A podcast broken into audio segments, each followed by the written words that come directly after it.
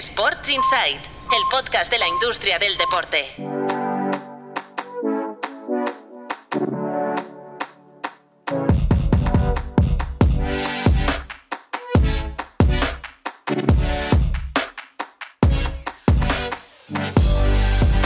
Muy buenas, bienvenidos y bienvenidas a Sports Insight, un podcast de tu playbook producido por NSN y con el apoyo de Stagefront, el líder global en venta de entradas para eventos, hospitality y asociaciones estratégicas para espectáculos. En stagefront.com podrás comprobar cómo pueden ayudarte a hacer crecer tus eventos. stagefront.com. Os dejamos el link, como siempre, en las notas del capítulo. Bueno, todo preparado para una nueva edición de este podcast dedicado, ya lo sabéis, a hablar, a reflexionar sobre el negocio del deporte, la industria del deporte. Lo compartimos siempre con el director fundador de Tu Playbook, Mark Menchen. Hola, ¿qué tal, Marc? ¿Qué tal? ¿Cómo estamos? Hoy aquí en la sala podcast de NSN en Barcelona y tenemos a Marcos López en itinerancia. Ya sabéis que es difícil que coincidamos los tres en la, en la sala pero eh, siempre de alguna manera u otra estamos conectados. Hola Marcos, ¿qué tal? Muy buenas. ¿Qué tal? ¿Cómo estamos? Muy buenas. ¿Dónde andas hoy? A ver, explícanos. Un día, un día difícil, día difícil. Día difícil, porque la semana ha sido difícil para, para el Barça, que ya sabéis que es la, temática principal que toca Marcos López en su actividad profesional. vamos a hablar de Barça hoy. Es ¿eh? verdad, es verdad.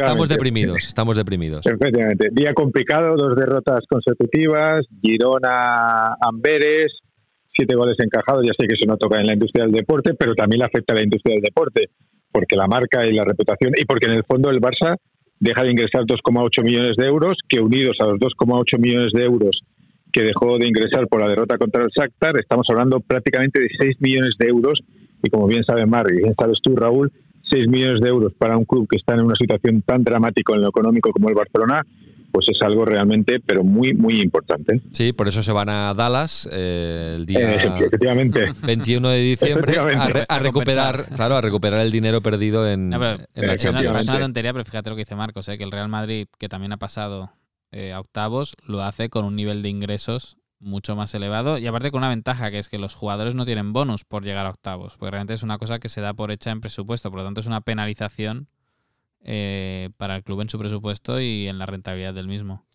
Bueno, no vamos a hablar del Barça en el capítulo de hoy, pero tenemos temas muy interesantes y eh, Marcos, que tiene mucho trabajo, lo tendremos un rato, sobre todo para hablar de un deporte que le apasiona y que conoce muy bien, como es el golf, que está en el ojo del huracán después de la decisión de John Ram de aceptar la oferta multimillonaria del circuito LIP de los eh, saudíes y esto está cambiando, está eh, ha sido un auténtico terremoto en el deporte del golf que ya lleva meses y meses pues eh, en, el, en, la diana ¿no? de, los cambios permanentes con la entrada de capital saudí. Vamos a hablar mucho del LIP Golf, vamos a hablar del Slam Netflix, un torneo de tenis que se ha montado Netflix con Rafa Nadal y Carlos Alcaraz. Le ha cogido el gustillo a los streamings en directo con temática deportiva o uh, sportainment, para decirlo de alguna manera. Vamos a hablar también de, de eh, béisbol, porque ha habido un fichaje multimillonario esta semana en la Liga Americana de Béisbol y bueno, también del Mundial Femenino, del Inter Miami y de muchos otros temas. Pero quiero antes preguntaros si eh, estuvisteis pendientes, como dijimos en el último capítulo, del In-Season Tournament de la Copa de la NBA. ¿Pudisteis ver algo, aunque fueran highlights? Sí, he visto, He visto algún vídeo y he visto que ganaron los Lakers, no, no más. Sí, sí, ganaron los Lakers en la final los Pacers. Sí, sí. Exactamente. yo también he visto vídeos y, un poco más. Ese es mi análisis hasta aquí, pero para eso estás tú, Raúl, que seguro que lo La verdad que se dice que, que, a nivel de ventas de entradas fue, fue muy bien. Yo creo que Sí, menos el primer día, porque, claro, una novedad en la NBA para los americanos. Se jugaron el primer día, el día de las semifinales, dos partidos en, el mismo, en la misma cancha. Esto no, esto no pasa nunca. O sea, un poco como la Copa con la CB, ¿no? Lo que decíamos, o la Copa del Rey, que los partidos son en el Una Final Four o como la Euroliga. Entonces, esto en la NBA no había pasado nunca. Entonces, claro, el primer partido fue a las 2 del mediodía en, en Las Vegas, que ya lo comentamos por la diferencia horaria, para que en Europa también se pudiera ver en un buen horario. Y claro, en ese primer partido no estaba del todo, del todo lleno. Luego en el segundo más. Y en la final sí, en la final hubo muy buen aspecto en el T-Mobile Arena. Y lo yo creo que efectos de audiencia, sí, de que se hable de la NBA en un momento del año en el que antes no se hablaba, yo creo que, No, que el, hecho de que lo, éxito. el hecho de, lo que estemos, de que lo estemos hoy comentando aquí es una evidencia de que han creado un producto nuevo que seguro que en el nuevo tender lo van a comercializar como una cosa separada. Sí, y luego, pues lo ha, lo ha ganado este producto, este primer campeonato, eh, uno de los equipos históricos, como los Lakers, con un jugador histórico, como es LeBron James, que ha sido el MVP del torneo ¿Y que dónde quiere una franquicia LeBron James? en Las Vegas. Pues ya está. Efectivamente. Y de hecho hizo una broma. El, el Adam Silver, el comisionado de la NBA, cuando le entregó el trofeo de MVP a LeBron James, hizo una broma, hizo un comentario sobre que no tocaba hablar en ese momento de la futura franquicia de Las Vegas. O sea, Yo creo que caerá. sí. Tiene pinta, tiene pinta. Y eh, bueno, la pista, pues eh, tuneada, como, como hemos visto en estos últimos eh, días, todos los partidos del In-Season Tournament se ha, se ha tuneado la pista para que el espectador pudiera saber que en ese partido se estaba jugando algo más que no solo el partido de, de liga regular, que esto es una de las grandes novedades de ese torneo, que se ha jugado mientras se jugaba la liga regular y solo ha habido estos tres partidos sueltos, ¿no? Los dos de semifinales y la final que fue, que fue el Lakers eh, Pacers. Y nada, destacar que entregaron el trofeo y sí, hubo confeti, pero como un poquito forzado, ¿no? No sé hasta qué punto les ha hecho ilusión o no. Si hubieran ganado los Pacers, yo creo que hubiera sido mucho más eufórica la, la celebración. Bueno, yo creo que le tienen que dar fuerza al título. O sea, el título, la competición tiene que ganar valor ilustre por sí, por sí misma. Yo creo que ahora que vean que esto genera mucha audiencia, que se llenan los pabellones y incluso comercialmente te ayuda a elevar el perfil comercial de, de tu franquicia, yo creo que, que, hombre, que servirá. Pero es verdad que llevan tantos años acostumbrados a que únicamente lo que importa es el anillo, que esto se lo deben haber tomado como, bueno, eh, está bien eh, la Supercopa aquí. Sí. Si la gano, si la gano bien, si no la gano, bueno, esa Supercopa. Veremos, veremos cuál, cuál es la continuidad de este, de este formato. Yo ahora ya me desconecto de la NBA hasta los playoffs. O sea que Bien. ya, Pero mira, pero, pero ha conseguido, como decía Mar, ha conseguido lo que el objetivo. Y el objetivo inicial es que tú giraras la vista, tú y, y el consumidor girara la vista hacia un producto nuevo que antes no existía. Se lo han inventado y ahora lo que tienen que hacer es perfeccionarlo, mejorarlo, eh, darle más contenido tanto audiovisual como contenido económico, pero de repente tú, en plena Navidad, miras hacia la NBA, que antes no mirabas. sí. Y luego cambiarle el nombre, porque esto de In-Season Tournament, no, a mí no, no eh, mola mucho más NBA Cup, pero ellos le llaman In-Season Tournament. ¿eh? Bueno, hasta Pero que bueno. llegue una marca y sea. Para nosotros es la Copa. El Amazon Tournament. Eh, Exacto, el- sí, sí, lo que eso, sea Tournament. eso es lo que buscarán. Bueno, recuerdo que tenemos un correo electrónico podcast.tuplaybook.com a vuestra disposición para lo que queráis y también os recuerdo que podéis escuchar el podcast de lunes a jueves, versión eh, de bolsillo, eh, Breaking News, con la redacción de Tu Playbook, con los principales titulares de la industria del deporte en un minuto y medio, dos minutos. En el último capítulo preguntábamos sobre, eh, lo tengo por aquí, sobre Fórmula 1 y os decíamos, si en, en España pueden haber cambios con la Fórmula 1, ¿cuántos grandes premios debería tener España? Y dábamos la opción de solo Barcelona, la gente ha votado en un 38%, muy igualado, ¿eh? solo Madrid, 30%, Madrid y Barcelona, 30%. Por lo tanto, eh, muchísima igualdad Bueno, en, que esta, está en el pregunta. suflé Sí, ¿no? y Se baja sali- un poco el. Salió FIA y Federación Española a decir que de momento no hay ninguna propuesta formal por parte de, de Madrid y que por lo tanto aquí no hay nada. Debe ser que es una cosa que primero se está cociendo Liberty Media Madrid, pero es verdad que la última palabra la tiene la FIA porque recordemos que a nivel negocio lo lleva Liberty Media, pero que toda la parte más de regulación técnica, circuitos y demás, esto es la FIA quien tiene la última palabra y creo que parece que no les ha hecho mucha gracia que esto se haya hecho a espaldas de la Federación Española, en este caso. Hoy que vamos a hablar mucho de golf y de John Ram y del circuito LIP y de la PGA, ¿qué os parece si preguntamos por la decisión de John Ram, que ha sido controvertida, de hace unos días, de aceptar finalmente la oferta saudí, cuando había dicho que, que- que en principio él era fiel a, a la estructura tradicional del golf? Eh, simplemente, ¿a favor o en contra de la decisión de John Ram? Esta es la... Yo como Ancelotti.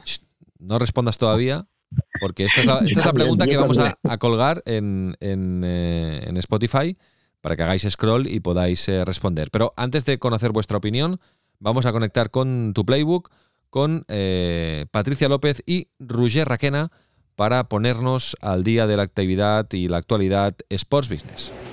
Arrancamos con la Premier League que pone tope a la amortización de fichajes y a la inscripción si hay deuda. La liga inglesa se adaptará a la normativa de la UEFA tanto para los nuevos contratos como para las renovaciones de jugadores.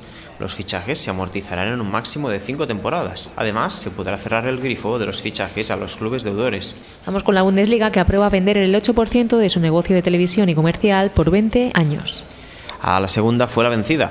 Siete meses después de vetar la entrada de un fondo inversor, los clubes de la liga alemana han aceptado dar entrada a una firma inversora en su negocio audiovisual. Se desconoce aún la inversión que recibirán, aunque en primavera la oferta rechazada por el 12,5% ascendía a 2.000 millones. Vamos con Redbird y Fenway que pujan por un equipo de la NBA en Las Vegas que estaría valorado en 6.000 millones de dólares. Los dos fondos de inversión intentarán conseguir uno de los dos equipos de expansión que se prevén en la liga. El valor de la nueva franquicia se ha duplicado ya que en 2020 la valoración de un equipo de NBA era de 3.000 millones de dólares. Y seguimos con Fenway y Redbird. Ambos fondos negocian con el PGA Tour para entrar como coinversores. Los dos forman parte del consorcio Strategic Sports Group y están conversando con PGA para entrar en el nuevo plan de negocio. Ello justo cuando John Ram ha comunicado que deja el circuito estadounidense para fichar por el Leaf Golf. El Barça renueva a Estrella Damm como patrocinador global hasta 2029. La cervecera catalana se mantiene en el segundo escalón de la cartera comercial del club y se consolida como una de las marcas más longevas de la lista de patrocinadores de la entidad, pues su alianza arrancó hace más de 25 años.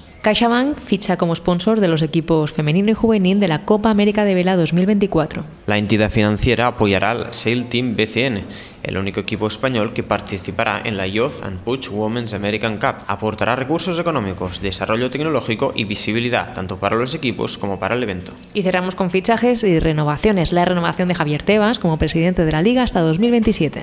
La Comisión Electoral de la competición proclamó definitivamente al dirigente como presidente para los próximos cuatro años.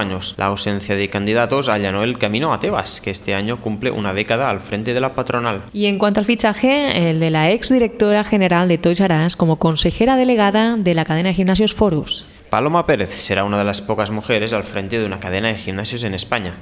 En este caso, la cadena que más factura, ya que apunta a 120 millones tras convertirse el año pasado en la primera que logró rebasar los 100 millones. Tiene experiencia en multinacionales como Toys R Us, BMW, Carrefour o IKEA. Bueno, gracias Patricia, gracias eh, Roger.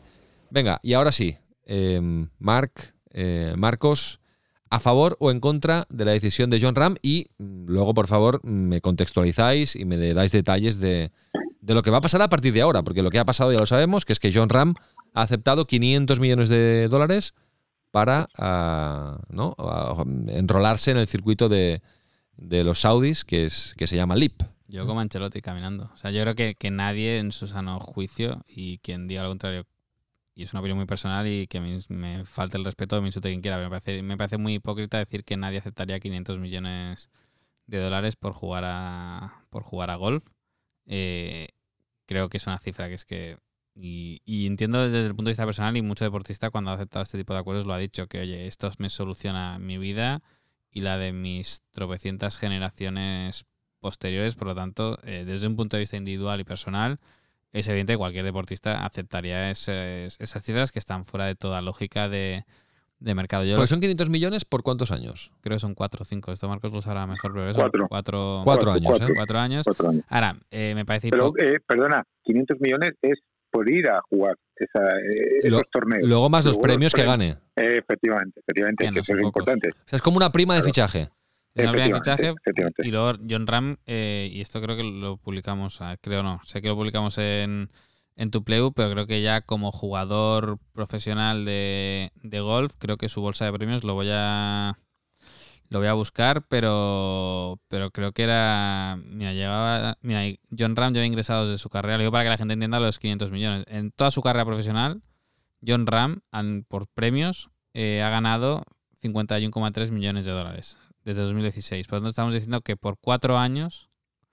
Le van y, solo, a dar, y, solo, de prima de fichaje, 10 veces más de lo que ha ganado. 10 veces más de lo que ha ganado en toda su carrera. Ah, es que es una pasada. Por lo tanto, ahora yo lo que no compro es el que me digan que es que esto va a transformar el deporte del golf, que esto lo va a hacer crecer. A ver, ahora vamos, ahora vamos ahí. A ver, Marcos, primero, tu opinión. ¿Crees que ha hecho bien eh, John Ram?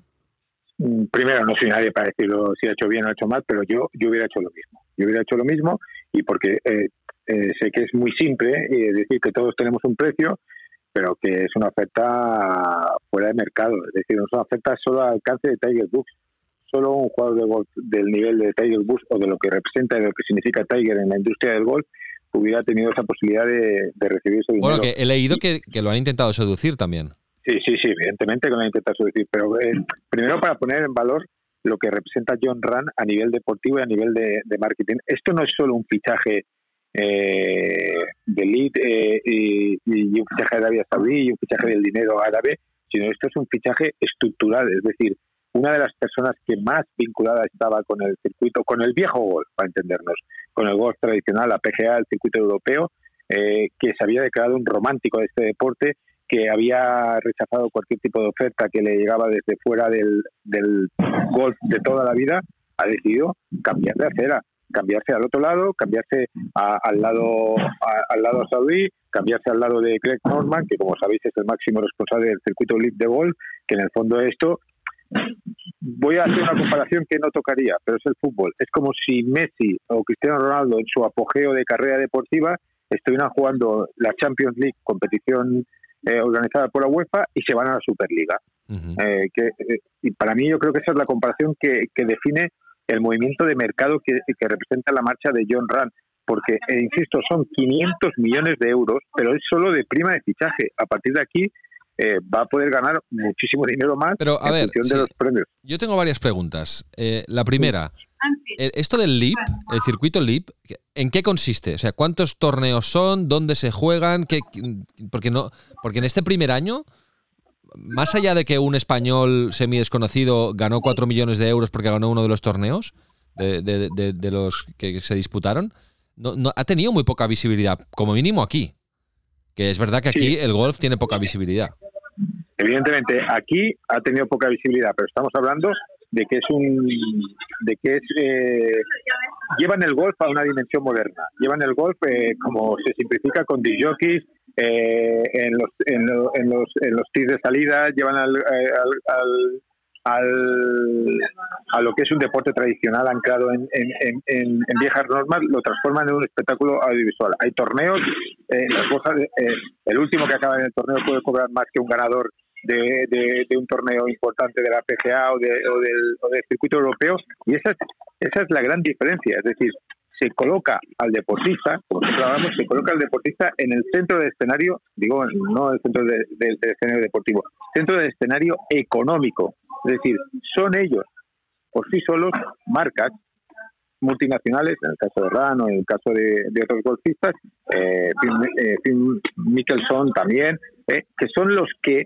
los que tienen el poder, el poder económico y evidentemente el poder deportivo porque son ellos las estrellas. Y a nivel de, sí, cambio. y a nivel de formato, eh, ¿cambia algo? Porque eh, en, en un, en, Bueno, un, formato en un. Major se juegan 72 hoyos, son 4 días de 18 La hoyos. clave es que tiene un componente de equipo. Sí. Son 12, es como una liga de 12 jornadas en, en formato equipo. Y yo creo que, que hay un tema de, de respetar las normas de. O sea, la norma técnica de cómo se juega golf, en principio se respeta. Lo que cambia es un poco la, la agilidad, ¿no, Marcos? De los hoyos de. Sí, exactamente. ¿Cómo funciona? Es todo mucho más rápido, es todo mucho más, Ah, más. Sí. Bueno, más, más, más audiovisual. claro, más, audiovisual. Sí, sí, más más espectáculo. de- Mm. Efectivamente, se convierte en un espectáculo, es decir, porque, eh, y ahora a partir de aquí vamos a ver la- las secuelas y las repercusiones que va a originar, porque insisto, esto es un terremoto, pero un terremoto que rompe las estructuras del golf mundial y si eh, en menor escala, pero también lo está rompiendo el fútbol y lo estamos viendo con los equipos de la Liga Saudí, pero esto es que eh, cambia la manera de entender este deporte, eh, eh, se pasa de la tradición a la modernidad, que yo no digo ni que esté bien ni que esté mal, simplemente digo que el viaje es de la tradición a la modernidad y el control y el poder que pertenecía a los circuitos europeos o a la PGA, a los circuitos americanos, ahora está en manos del, mundo árabe y del dinero de Arabia Saudí. Bueno, esto eh, es, es la evolución y esto puede pasar, como hemos venido comentando en este podcast eh, durante mucho tiempo, con otros deportes, como por ejemplo el tenis. En el tenis, ojo, porque hay mar de fondo entre los Grand Slams y la ATP, que los Grand Slams quieren controlar los Masters 1000, que es donde está el dinero, o sea que y, seguramente habrá fondo de inversión por detrás eh, de, origen árabe, o sea que, ojo, lo del ciclismo, ojo, que esto mm, se puede replicar en, otros ah, deportes. Yo creo que sobre todo hay un tema de, negociación política, por así decirlo, que recordemos que fecha límite ya ha vencido para la fusión comercial de Live Golf, European Tour y, y, PGA Tour. El hecho de que tú en las últimas semanas del plazo que te habías dado para cerrar las negociaciones anuncies que te llevas a John Ram, digamos que te da una un poder. Te da un poder de negociación mucho más fuerte, porque realmente ya tienes a bastantes atletas que ya se han ido hacia, hacia Live Wolf. Y el momento en que tú, como PGA Tour, eh, has levantado todas las líneas rojas a negociar con ellos, el hecho de que PGA suspenda a John Ram tiene poco sentido o no, se acaba de entender, porque oye, si tú no tienes problema en negociar con ellos. Porque, perdona, John Ram ahora no puede jugar los Majors. Ha sido suspendido por el PGA Tour. Pero hay un Major que sí que lo puede jugar porque lo ha ganado, ¿no? Y tiene derecho a jugarlo, ¿puede ser? Uy, aquí yo ya me pierdo si las suspensiones... creo que sí, creo que sí. Creo que sí. Es que estaba el Masters, ¿no? Sí, creo que era el Masters, sí. Creo que era el Masters por su condición de que tiene la chaqueta verde y porque... Pero estaba intentando recuperar en, en la memoria lo que, lo que dijo el el, comisionado del PGA Tour, que fue creo que hace un año, no sé si fue en junio o julio del año pasado, donde decía que si esto era una guerra, refiriéndose al asalto del LIB, dice, el PGA Tour lo consideraba una, una institución americana, es decir, una institución americana que no puede competir con una monarquía, vino a decir que ganaban miles y miles de millones para intentar llevarse el gol. En el fondo le estás arrebatando el poder del gol a Estados Unidos y a Europa, evidentemente, pero Europa en un segundo nivel. Pero a Estados Unidos, como bien sabéis, eh, la capacidad de, generar dinero a través del golf y de lo que ha representado figuras como, como Tiger Woods, que le han dado una dimensión estratosférica. Eh, cuando, hablamos de jugar a golf, no solo es jugar a golf, sino es eh, la industria de jugar a golf, la industria de los palos, la industria de los zapatos, la industria de, de la ropa deportiva, todo eso está generando mucho, mucho, mucho dinero y eso ahora ha ido directo al corazón y se lo han quitado al poder americano se lo ha quitado, como tú bien dices, para mí lo importante no es que se ha ido, sino que esto abre una senda, una senda que ya han abierto futbolistas. Es verdad que al final de su carrera, que esa es la gran diferencia, Cristiano, Benzema, se han ido allí, pero ya al final de su carrera. Pero John Rand lo hace en el cenit de su carrera, cuando es uno de los mejores jugadores del mundo de, eh, de su deporte y cuando además él defendía la otra bandera, y le han quitado la bandera de, la tradición y se ha instalado en la bandera de la modernidad y obviamente del dinero. No, realmente ha sido una noticia de, impacto en, todo el mundo y que puede cambiar muchas cosas, no solo en el deporte del golf, sino también abrir camino en otros eh, deportes, acelerar un proceso que ya estábamos viviendo desde hace, desde hace años. Bueno, ¿a destacar algo más de, esta noticia? De... No, yo creo que es eso, que es un poco un golpe encima de la mesa de cara a la negociación, que yo creo que va a forzar todavía más a PGA Tour a pactar con, con Live Golf. Y a ver, porque oye, lo bueno es que para el aficionado español, el Valderrama Masters, que hasta ahora era uno de los torneos de, del European Tour, ahora es Live Golf. Por lo tanto, en España, en principio. O sea, los eh, torneos pueden ir cambiando de. bueno, bueno, se pueden ir integrando una, una, en una de uno, ya te sales del otro. Es verdad que el, el Valderrama Masters ya muchos años intentando entrar en las Rolex Series, que eso le daba acceso a mejores jugadores, bolsa de premios mayor, nunca lo acaba de conseguir porque le faltaba capacidad de patrocinios para poder ofrecer la bolsa de premios que exige la Rolex Series. En el momento en que te viene el Live Golf, te dice, oye, no te preocupes del dinero, que esto lo pago yo, tú solo tienes que montar el torneo. Valderrama Masters no se lo pensó dos veces. Claro. Y oye, sí, dime, dime, Marcos. Perdona, eh, eh, te voy a contar, Raúl, porque te veo interesado, eh, tanto como la NBA, te voy a contar, te voy a contar el calendario. a mí me interesa todo. Sí, sí, por eso te digo, ya lo sé. Yo en eso soy más, más restrictivo. Es la tercera temporada. El calendario contempla 12, 12 pruebas. 2 de febrero y 18 de agosto. Mayakoba, Las Vegas, Arabia Saudí, Hong Kong. Una cita en Estados Unidos que todavía no, tiene sede. Adelaida, Singapur, eh, Houston, Nashville, Valderrama, del 12 al 14 de julio. Roster y Grenville. Y luego hay que añadir una final individual y una final por equipos. Para que, para que nuestros oyentes lo sepan, hay un equipo español y lo forman Sergio García, que fue el primero que dio el, el, gran salto, Eugenio López Chacarra y David Puig. Atención a este chico David Puig, que tiene, si no recuerdo mal, 23 años, que se formó en el Club de Golf eh, Barcelona, aquí en San Esteban Sarrubiras, y que se fue a una universidad americana, a Arizona, precisamente la misma en la que estuvo John Rand, y que ya con 22 años, esta va a ser su segunda participación en, el, en, el, en la Liga Saudí, con 22 años lo ficharon. Estamos hablando de un chico que, insisto, 22, 23 años y los términos económicos de lo que está ganando ya, vamos, es que podría llevar eh, 10 años en el circuito americano, que es muy, muy, difícil en el circuito europeo, y jamás hubiera alcanzado las cuotas económicas que ya, por haber participado una vez en la Liga Saudí, ya tiene. Vale. Y la última pregunta sobre esto. ¿Esto cómo lo amortizan los saudíes? ya, sé que para, ellos el dinero tiene un, valor relativo, pero ¿hay, ¿hay, retorno? ¿E-, ¿Es posible amortizar esta inversión? No. ¿Recuperarla? No. No. No, ni de coña, ya te lo digo ahora. O sea, es como lo del fútbol. No, es un tema más posicionamiento político. Eh, está este proyecto de transformación del país, turismo el y horizonte 2030. seguramente sí que haya un componente de que haya más gente que quiera, que quiera visitar Arabia Saudí, pero ni de broma vas a hacer un, o sea, como proyecto deportivo, o sea, Live Golf como empresa jamás va a ser capaz de la PNL no va de, generar no va a cuadrar eh, tantos ingresos para cubrir los costes que está asumiendo de los premios de fidelización que está dando a los a los jugadores. Eso ni de Bueno, un poco como la Liga Saudí de fútbol. Ahora, como la Liga Saudí de fútbol. de país te puede cuadrar, pues oye, pues eso puede ser. Sí, sí. Sirve lo mismo para la Liga Saudí de fútbol. Exacto. El mismo Muy bien.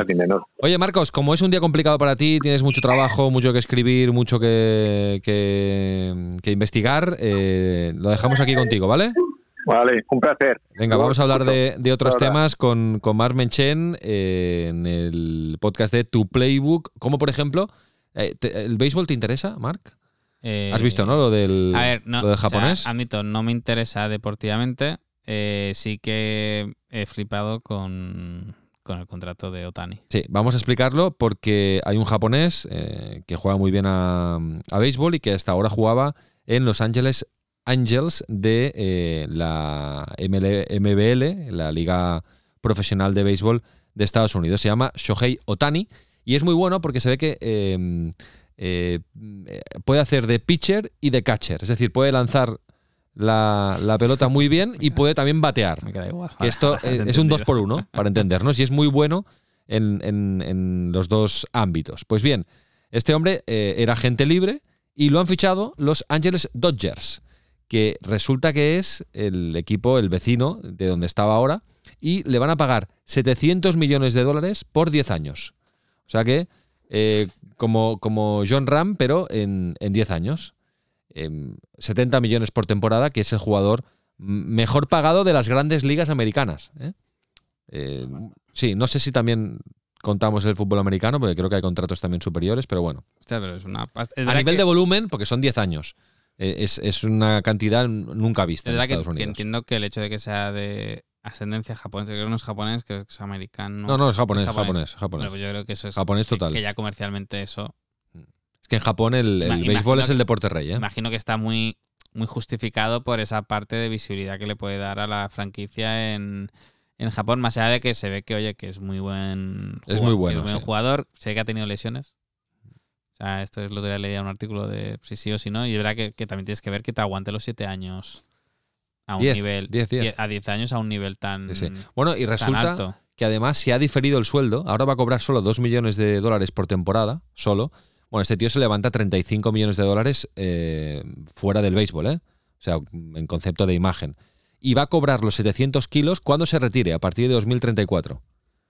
Ahí sí que cobrará 70 eh, kilos por temporada, 68, vaya, eh, durante 10 años. No está mal. Como plan de jubilación no está mal, ¿eh? No, no, no están no está nada mal. Yo lo querría. Bueno, y luego también, relacionado con el béisbol, están preocupados en Estados Unidos porque, claro, el béisbol, ahora hablábamos de, las dosis de espectáculo que le ha añadido al golf para las nuevas generaciones, para adaptarse a los nuevos tiempos. Claro, el béisbol es el deporte seguramente más lento de, todos los deportes que, existen, ¿no? Y también quieren, de alguna manera, mm, retocar eh, el espectáculo del béisbol para que pueda... Eh, las audiencias van, van bajando, para que siga siendo un producto muy atractivo en Estados Unidos. ¿eh? O sea que también hay mar de fondo en el mundo del béisbol. Vamos a ver cómo, todo- cómo hay, acaba. hay más de fondo en todo. está, está, yo creo que el deporte está muy movido. Está muy movido, efectivamente. Bueno, como por ejemplo, está pasando en el tenis. Yo creo que en el tenis mm, a van a pasar bueno, cosas. Pues que, ahí- pues que ya están pasando. Sí. Ya están pasando. Ya están pasando y van a pasar más porque el tenis es otro de estos deportes que, seguramente para los tiempos actuales es demasiado lento. Además, mm, bueno, todavía está Djokovic en activo, pero el Big Three, Nadal también, el Big Three se, mm, se va, digamos, Federer ya se ha ido, y esto, pues yo creo que el deporte del tenis lo va a aprovechar para, para renovarse de alguna manera, ¿no? Y en, con este contexto sale Netflix y anuncia un, un torneo o un partido de exhibición que se llama eh, Slam Netflix y que van a jugar de momento. El cartel es Rafa Nadal y Carlos Alcaraz. Se va a jugar esto en el mes de marzo en Las Vegas, como no, y Netflix lo va a hacer en directo. Va a hacer un streaming live, el segundo de su historia, en este partido entre Rafa Nadal Y, Y Carlos Alcaraz. este es un partido ya de, de tensión competitiva. Que lo del golf fue un poco tal, pero Sí, es pero- una exhibición, pero bueno, pero Va- ya es un va- partido. Vamos a ver, yo estoy, yo estoy expectante a ver cómo, para conocer más detalles, porque yo, o sea, no le veo mucho sentido hacer un Nadal Alcaraz, que ya lo puedes ver en cualquier otro torneo, eh, y venderlo de esta manera que lo vendió es- Netflix. yo creo que ya es más difícil el ver un Nadal Alcaraz, Pero es posible, pero difícil. sí. O sea, Pero yo no. creo que igual aquí cambian, eh, cambian alguna norma, eh, pintan la pista de una Ya, manera es que- diferente. que al algo harán. De, de Netflix de por mercado. Entonces, yo- mi- creo que Netflix está opinión, experimentando, Yo eh, creo que, ve- que Carlos y Rafa, yo creo que es, no solo España, sino que es Latinoamérica también. Mm. Un punto. Y si te fijas, Carlos Alcaraz está haciendo muchas cosas en México. Rafa ya las hizo en su momento. A los norteamericanos y a cualquier amante del tenis, el ver un poco eh, el relevo generacional español, un partido entre ellos, que insisto, yo creo que nadie sabe si va a ser el, el último, porque Rafa ahora va a ir a- al Open de Australia, pero bueno, hay, hay dudas sobre, oye, ¿cuántas veces más vamos a poder ver este, este partido? Yo creo que tiene ese punto de, de expectación, y yo creo que lo curioso de Netflix es que está experimentando con torneos sin solaparse o sin entrar en conflicto con, con las competiciones, porque seguro que, como que hicieron en el documental, crear con su propia con IP. AT- con ATP, es que incluso ATP, ATP va a estar encantada y seguro que ATP va a capitalizar ese partido de alguna manera. Claro, es un contenido como hicieron con el torneo de golf eh, entre pilotos de, la Fórmula 1 y eh, golfistas, aprovechando el Gran Premio de Las Vegas, y que también lo hicieron en streaming, que fue el primer streaming de la historia de Netflix. Aquel torneo de golf fue muy show, fue muy Kings League, para entendernos, cambiando cosas, normas, por equipos. Solo que ya eran eh, tal. jugadores que algunos no eran golfistas o sea, Sí. que es que estamos hablando de... Bueno, vamos a ver, no sé, vamos a ver el slam de Netflix, en qué, ¿En qué en queda? qué consiste finalmente, pero y si participan otros tenistas, si hay VIPs, si hay gente famosa, cantantes, no sé. A mí lo que me mola pensar de eso es que Netflix es capaz de estar pensando estos, estas IPs para teniendo muy claro en qué mercados lo necesita para generar suscripciones, renovaciones Mm. de usuarios. Pero claro, en España esto seguramente mucha gente pique por ver ese partido y hay gente que a lo mejor no está en Netflix. Sí, sí. Bueno, vamos a ver, es interesante, es interesante y Netflix, como siempre, pues eh, innovando cierto, en ese tipo de Paréntesis cosas. que, que se nos ha olvidado, Dazón, ojo que ya lanza Mm. canal en abierto en Alemania Ah. En abierto significa gratis. con publicidad, Ajá. con partidos sueltos, gancho para intentar llevar O sea, un...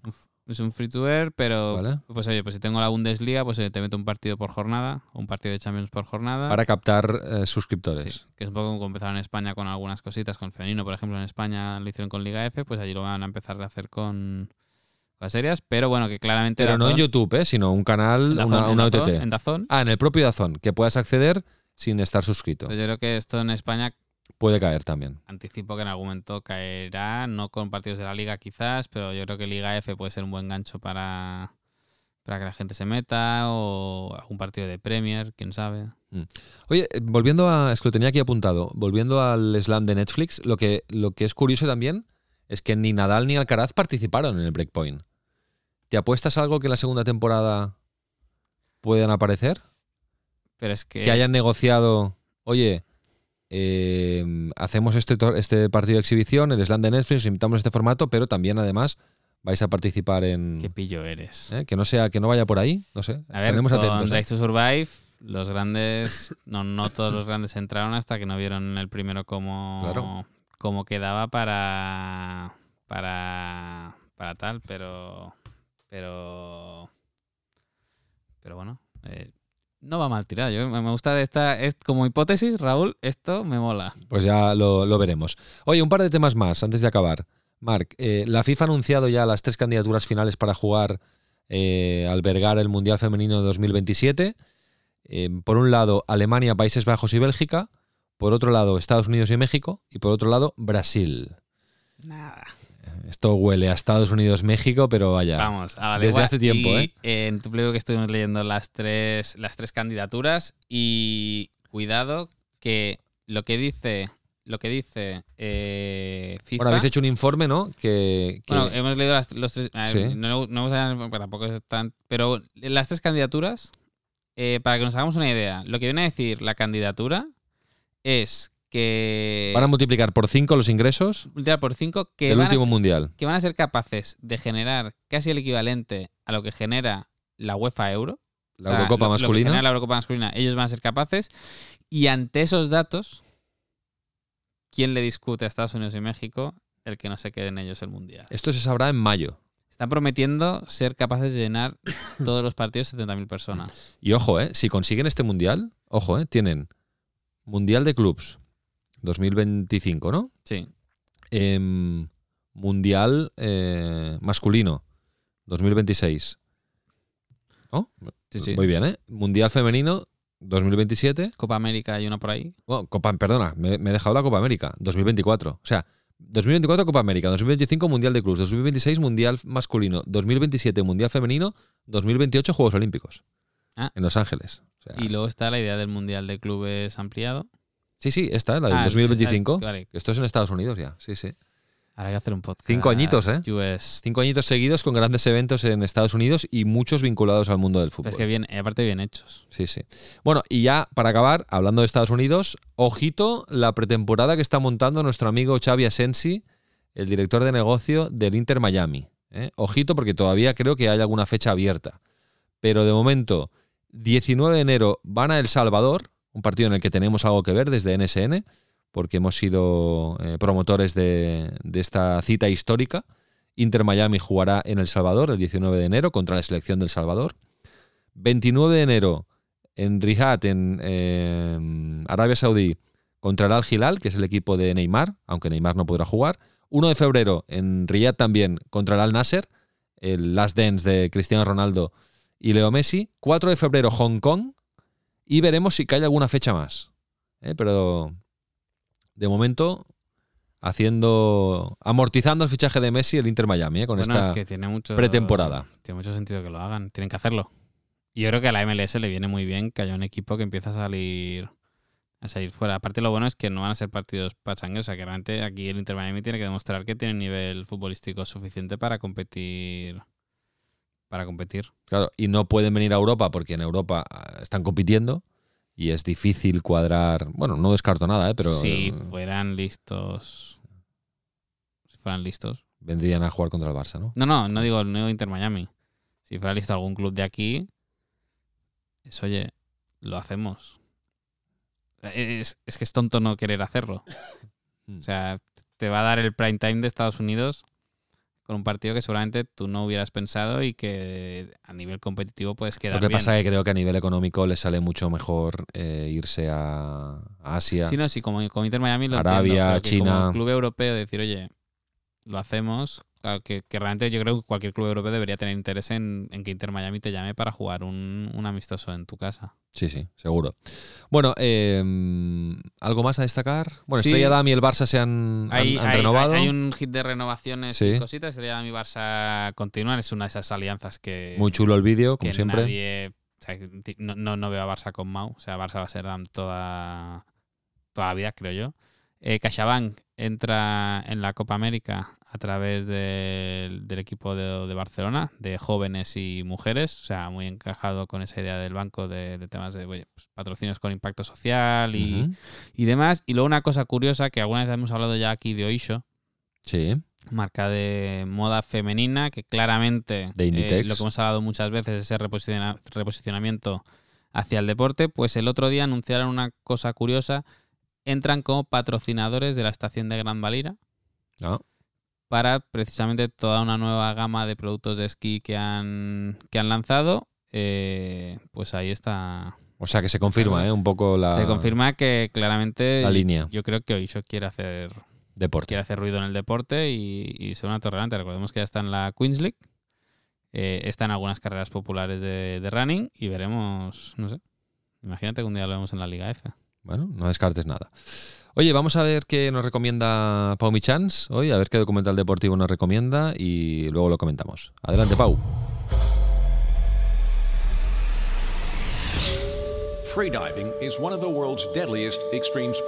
El documental de la semana es La inspiración más profunda. Esta vez nos adentramos al mundo de la apnea a través de una historia que narra el vínculo que se forjó entre una de las mejores apneístas de todos los tiempos, la italiana Alessia Zecchini, y uno de los mejores buceadores de seguridad, Stephen Keenan. Dos enamorados de las profundidades que cruzaron sus caminos dispuestos a arriesgarlo literalmente todo y no haremos spoilers, para conseguir algunas de las gestas más impresionantes de este deporte. Un documental que va más allá propiamente de lo deportivo, porque es un relato de vida que navega en todo momento entre la belleza y la angustia y que te mantiene enganchado a la pantalla desde el minuto cero. Se puede ver en Netflix, tiene una duración de poco más de una hora y media y está dirigido por Laura McGann. La historia que nos cuenta la inspiración más profunda es de las más cautivadoras que recuerdo últimamente. La narración que hace la directora para mostrar el recorrido que hicieron los dos protagonistas para encontrarse en la cima del mundo de la apnea te mantiene en tensión en todo momento y esconde detalles brillantes como son los testimonios de los respectivos padres que ayudan a tejer el relato y a entender el porqué de muchos acontecimientos el archivo documental con el que cuenta, con vídeos caseros de los propios protagonistas, combinados con una fotografía submarina visualmente muy potente, crean el match perfecto. Y sin olvidar la importancia del sonido, está tratado muy bien, en una película en la que muchos momentos pasan debajo del agua. No os perdáis este thriller documental para descubrir el arriesgado mundo del apnea. Ah, bueno, este os debe sonar, eh, Mark, eh, amigos oyentes, porque yo lo recomendé en su día. El de la apnea, el famoso documental Sí. de la apnea que está en Netflix, la inspiración más profunda. De hecho, el equipo de tu Playbook está un poco asombrado contigo y, ¿Por qué? y tus gustos de... Yo creo que no te ubicaban de esta pasión outdoor. Sí. Y claro que no, que recomiendas que tienes que buscar, o sea, que no son documentales que te salgan en... No, hay que buscar, claro, hay que buscar, sí, sí. Hay que buscar. El otro día me vi uno es muy esto- es friki, esto ¿eh? que se sufre mucho viéndolo. Mm, Pues es que lo de ir- no. ir, tan abajo con el agua a mí me da un poco de... No, a ver, no. A ver, ¿cómo te diría? No es un documental dulce. O sea, es durillo, sí. Es duro porque hay un. Sí, sí. es- no, no te puedes, no te puedo hacer spoiler. Hay decesos. Sí, no te puedo hacer spoiler, pero, pero es una disciplina arriesgada la apnea. Bajan, es bajan que- muy abajo. Viaja muy abajo. Sí, sí, bajan muy abajo. Oye, el otro día vi uno que está en Disney, es de estos de la ESPN, y lo recomendó Pau eh, hace tiempo, y es el, un documental que se llama eh, There's No Place Like Home. ¿Vale? No hay ningún lugar como en casa. Y es la. Salen a subasta los papeles, eh, las reglas eh, originales del baloncesto, escritas Sí. por James Naismith. Y hay un loco de un equipo de Arkansas, que es de donde, donde entrenó James Naismith, Naismith que quiere eh, que esa- esos papeles estén en el Hall of Fame de- del equipo de Arkansas. Y bueno, pues se explica todo el proceso de cómo lo consigue. Eh, es una subasta de Sotheby's y el tío, pues, cómo va a conseguir la pasta para que alguien pague y, y consigan esos papeles. Que por cierto, el otro día leía que Netflix, eh, creo que era Netflix, está negociando con, con Disney para parte de una parte de su archivo audiovisual poder incorporarlo a, al catálogo de Netflix, pagando evidentemente, y ahí se incorporaban parte de los documentales de, De E ESPN. ESPN. Ah, muy bien. Está muy no bien. sé, no sé cuán- si se cerrará o no, pero que bueno, que Netflix parece que, que quiere y estaría bien, ya que ne- Disney no los pone. Eh, efectivamente. Marc, eh, nos eh, encontramos la semana que viene. Semana que viene más. Venga, semana que viene más, la última antes de Navidad y no vamos a parar el podcast eh, por Navidad, o sea que, Nunca paramos. nunca paramos, nunca paramos, nunca paramos. Hacemos alguna trampilla, eh, se puede grabar. alguna semana podemos grabar dos episodios, pero no vamos a parar. Venga, Marc, hasta la semana que viene. Gracias. Un abrazo. Chao.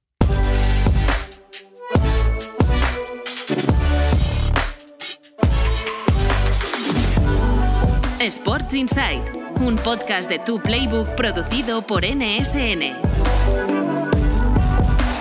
Y recuerda, tienes toda la información económica de la industria del deporte en tuplaybook.com. Únete a la plataforma de negocios para la industria del deporte. Nice orbit.